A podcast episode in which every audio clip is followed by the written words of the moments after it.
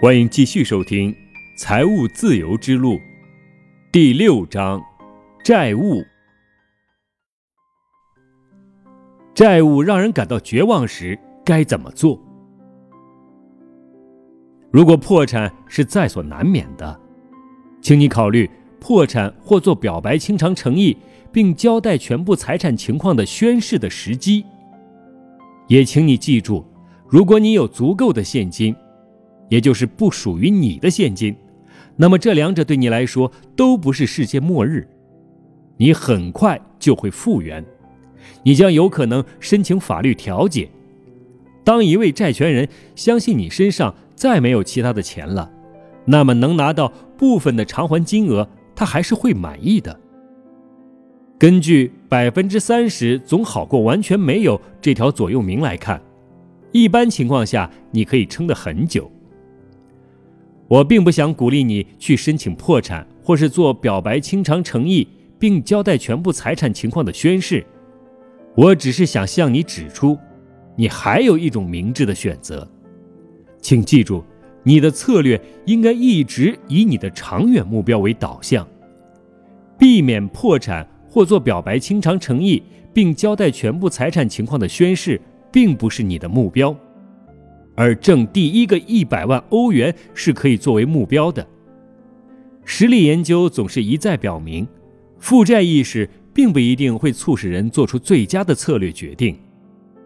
一位前同事曾经欠下了八万七千欧元的债务，作为一名丈夫，他看不到任何其他的可能性，除了勇敢的偿还债务。他夜以继日的加班，他的妻子在当语言教师的同时。兼职做清洁工，除此之外，他还要处理家务，照顾两个幼小的孩子。他们两个人每个月的净收入是两千八百欧元，其中一千五百欧元用于偿还债务，汽车和假期就不要想了。然而，还是总会有一些过去的小额欠款冒出来，或是发生一些意外的情况，因此他们无法每次都按时偿还。他们的朋友也因此感到十分不满。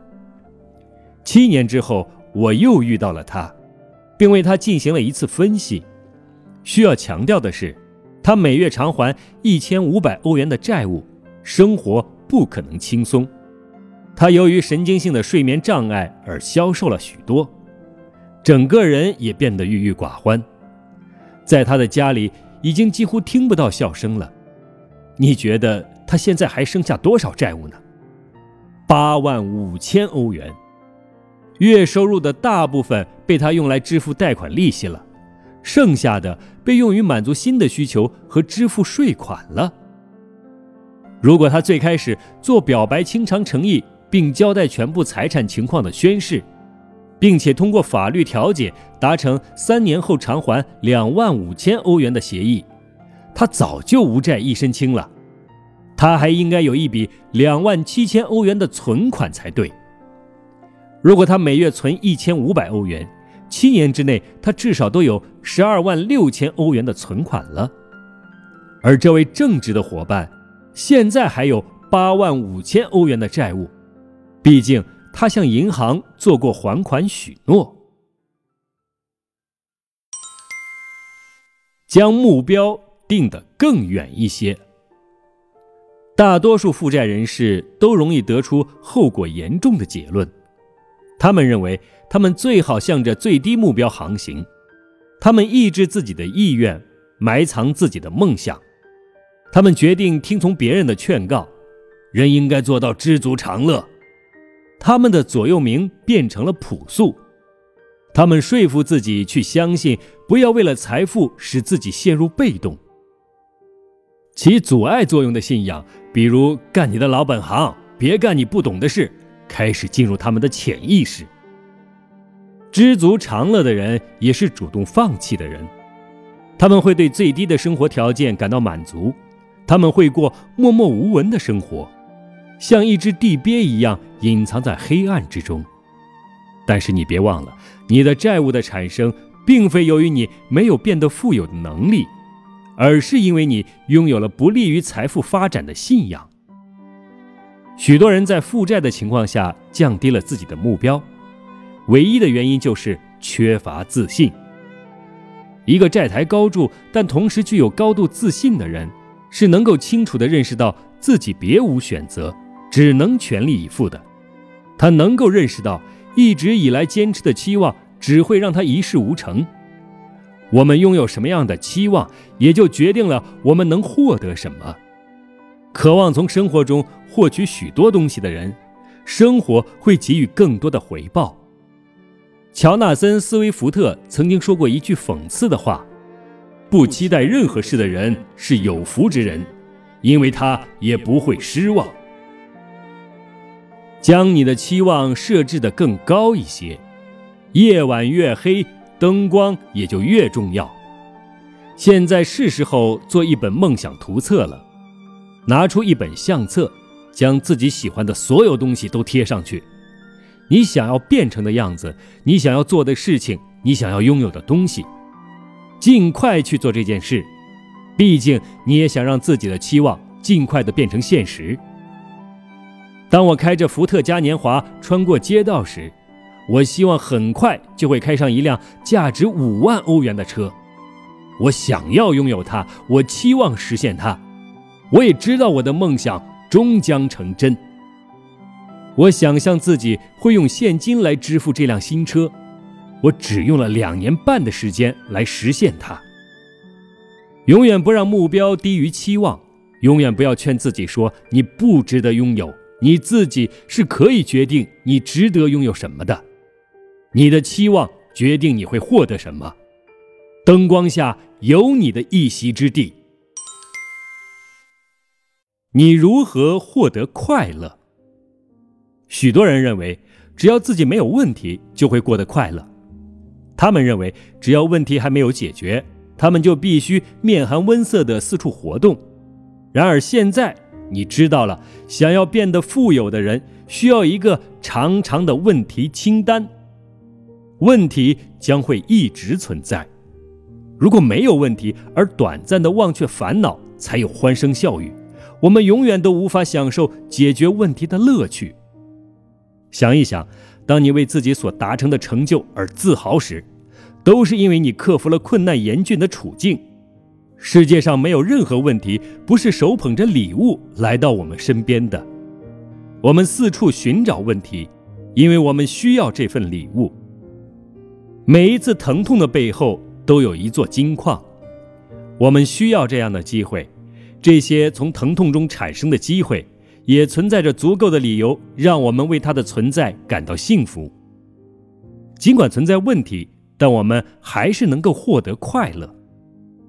所以，下意识地问一问自己：我如何享受这个过程？如何从中获得快乐？关于债务的最高智慧。一天，一个孩子去森林里散步，走着走着。他来到了一座房子前面，这座房子坐落于林中的一大片空地上，房子的两侧分别有一个巨大的花园，各有一名园丁，两个花园却截然不同。一个花园一片荒芜，杂草丛生，园丁是一名怒气冲冲的人，他一边拔出杂草，一边咒骂着。另一个花园却呈现出一派祥和的气息，繁花盛开，充满勃勃的自然生机。这座花园中的园丁好似毫不费力地做好了一切。他倚在一棵树上，愉快地用口哨吹着小曲。孩子决定去拜访那名轻松愉悦的园丁。孩子问园丁：“为什么他能够毫不费力地打好自己的花园？”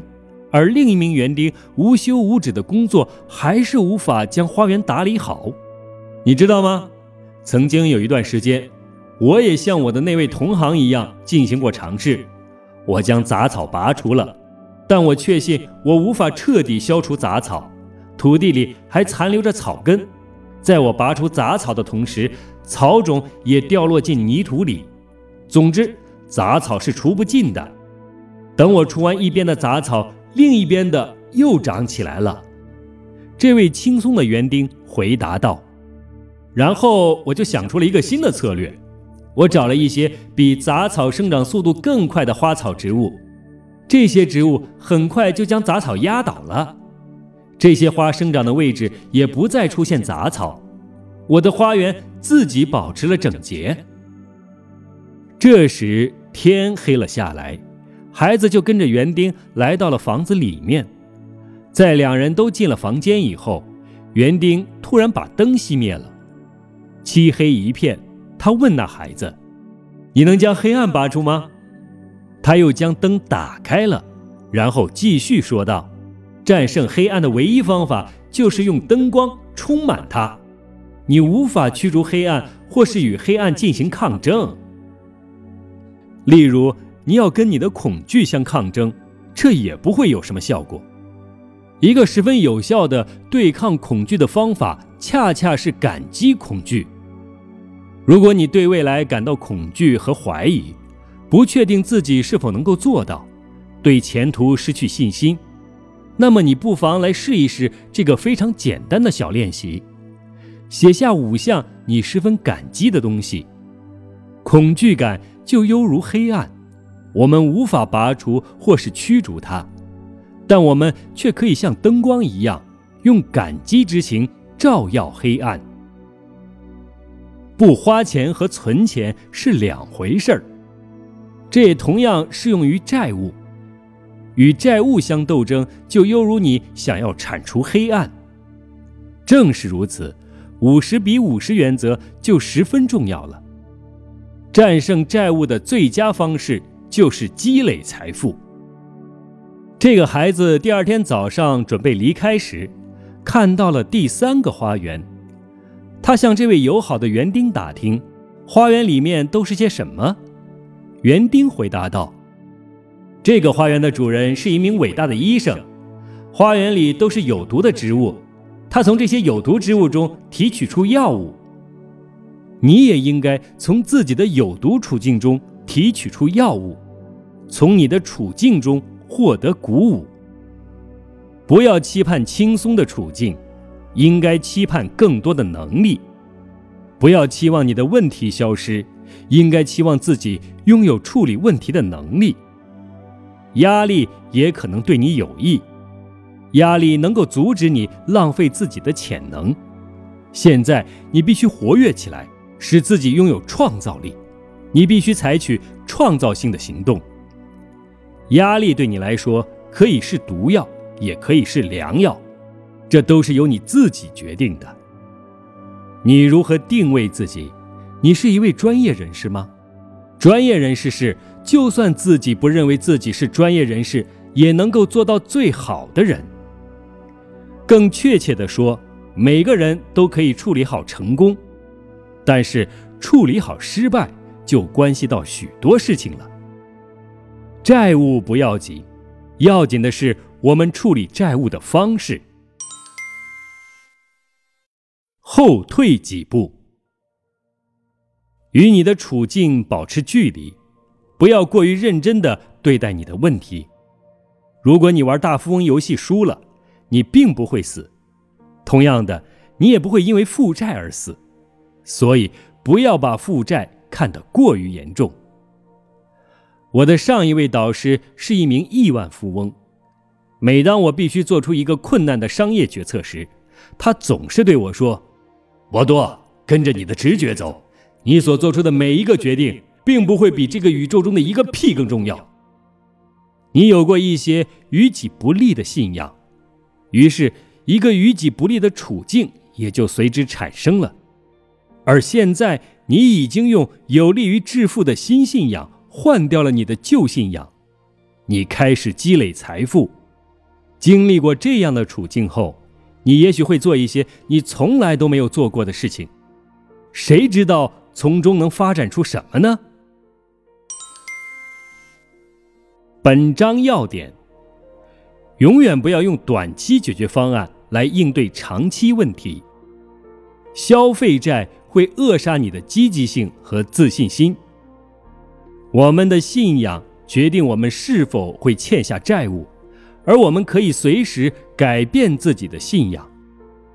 将你的力量用在清偿债务上，而不要用在推卸责任上。不要指责任何人，包括你自己。用你的债务让自己学会自律。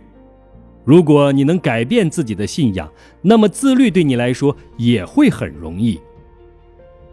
将你的目标定得更高一些，因为你的期望能决定你将获得什么。每个问题都手捧着一份礼物来到我们的身边，问题是很有趣的。财务压力对你来说可能是毒药，也可能是良药。这由你自己决定。每一个人都可以处理好成功，但是处理好失败才是真正的艺术。债务不要紧，要紧的是我们处理债务的方式。如果有需要文字版的朋友，可以搜索微信公众号“我陪你长大，你陪我变老”，欢迎你的关注、阅读和收听。本章的内容就读到这里，谢谢大家的收听。